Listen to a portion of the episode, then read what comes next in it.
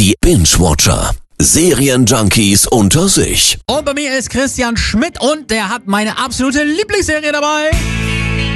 Oh ja, denn Friends ist durch und durch Kult, muss man einfach so sagen, aber auch zu Recht, ehrlich. Absolut. Für alle, die, also warum auch immer, noch nie eine einzige Folge gesehen haben, es geht im Grunde genommen um Beziehungen Ja. innerhalb eines engen Sechser Freundeskreises, kann man, glaube ich, so einfach sagen. Eine erschreckende Vorstellung wäre, dass jeder von uns nur eine Frau kriegt. Wovon redest du da überhaupt? Nur eine Frau. Genauso gut könntest du sagen, es gibt nur eine Eissorte auf der ganzen Welt.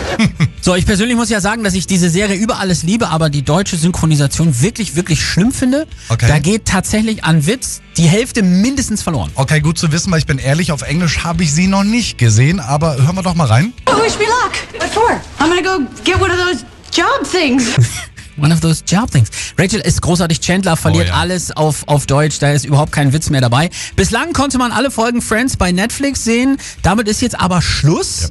Am 13. November läuft die Lizenz ab. Eigentlich der blanke Mhm. Horror zum Glück. Kann man sie aber einen Tag später direkt, also am 14. wieder streamen, dann aber bei Amazon Prime. Ja, schon witzig, ne? Und Ja. das wird dann auch bei Prime direkt wieder ein absoluter Renner, weil der Hype ja bis heute nicht vorbei ist. Beispiel Jennifer Anistons Instagram-Seite konnte man zum Beispiel ein paar Stunden gar nicht öffnen, weil sie ein Bild vom Cast gepostet hatte und zu viele das Foto gleichzeitig sehen wollten. Und das beim ersten Instagram-Post von ihr überhaupt. Sie hatte danach auf einen Schlag 7,5 Millionen Follower. Ja. Ich habe 200 ungefähr. Vielleicht. Du? Äh, ja, reden wir nicht drüber, ne? Äh, wir sind aber halt auch nicht Teil einer erfolgreichen Serie, ne? Zu Unrecht. Versteht sich. Ja, das stimmt, absolut. Das Staffelfinale 2004 von Friends sahen allein in den USA, Achtung, über 51 Millionen Menschen. Damit ist es das vierterfolgreichste in der Fernsehgeschichte.